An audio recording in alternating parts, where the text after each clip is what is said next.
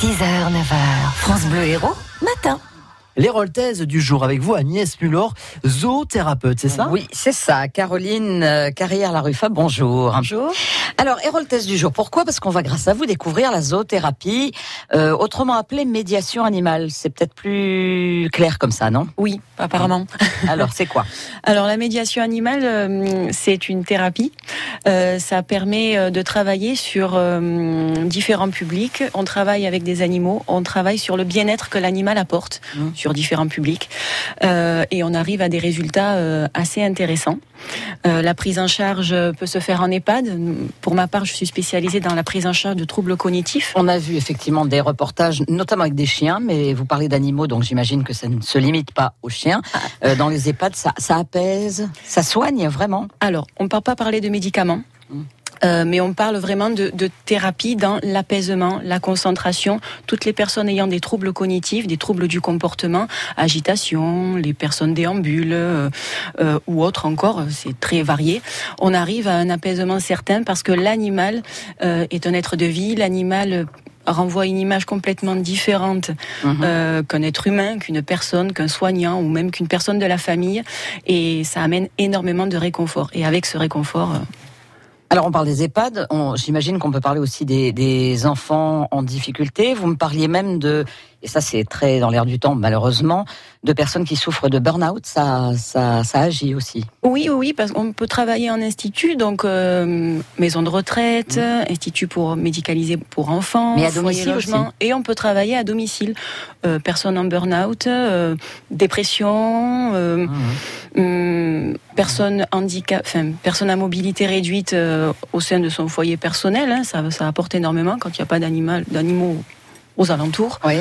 Alors Euh, c'est c'est quoi? C'est un dressage particulier? Parce qu'évidemment ce qui est intéressant c'est de voir comment vous travaillez avec vos animaux et notamment avec, euh, je crois, un chien. Oui. euh, en ce qui vous concerne, un berger blanc Oui. euh, qui a eu plein de récompenses en plus. Mais c'est quoi? C'est un dressage particulier? Alors, il y a un dressage qui est fait effectivement, mais c'est un dressage lambda, euh, comme que tout chien doit avoir, assis, couché, pas bouger.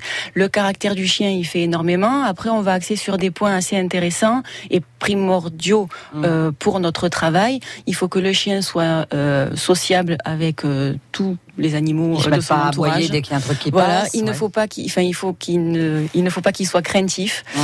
Euh, il faut qu'il soit accessible, il faut qu'il puisse se faire caresser, il faut que s'il entend un bruit, euh, il ne soit pas surpris. Et tout ça, ça s'apprend sur le terrain quand même. Bien sûr.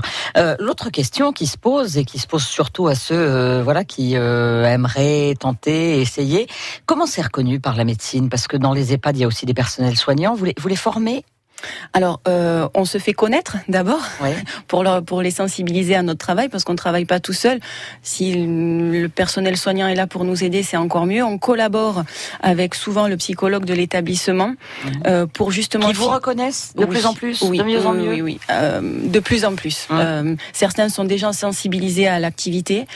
Quand d'autres ne le connaissent pas, Vous, pouvez former les personnes, y compris les. alors les je ne suis pas un centre de formation, mais j'essaye de partager mon expérience professionnelle. Donc avant d'intégrer un centre de formation, je propose des journées découvertes Mhm. qui permettent aux personnes de se positionner en se disant bon ben effectivement par rapport à ce que j'ai lu sur internet ou les photos que j'ai regardées, je vais m'engager dans une formation qui est quand même coûteuse. Mhm.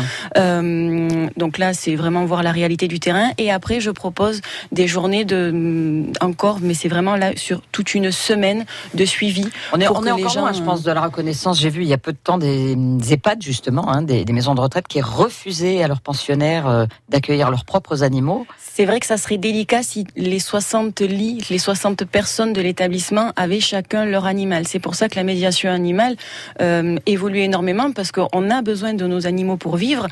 Et c'est vrai que ça serait Ça très peut difficile. en fait. Oui, voilà, Mm. ça, ça, ça apporte énormément de réconfort et ça serait Mm. difficile quand même de gérer pour un établissement 60 résidents avec 60 animaux. Voilà, Oui, on imagine ça, serait assez délicat.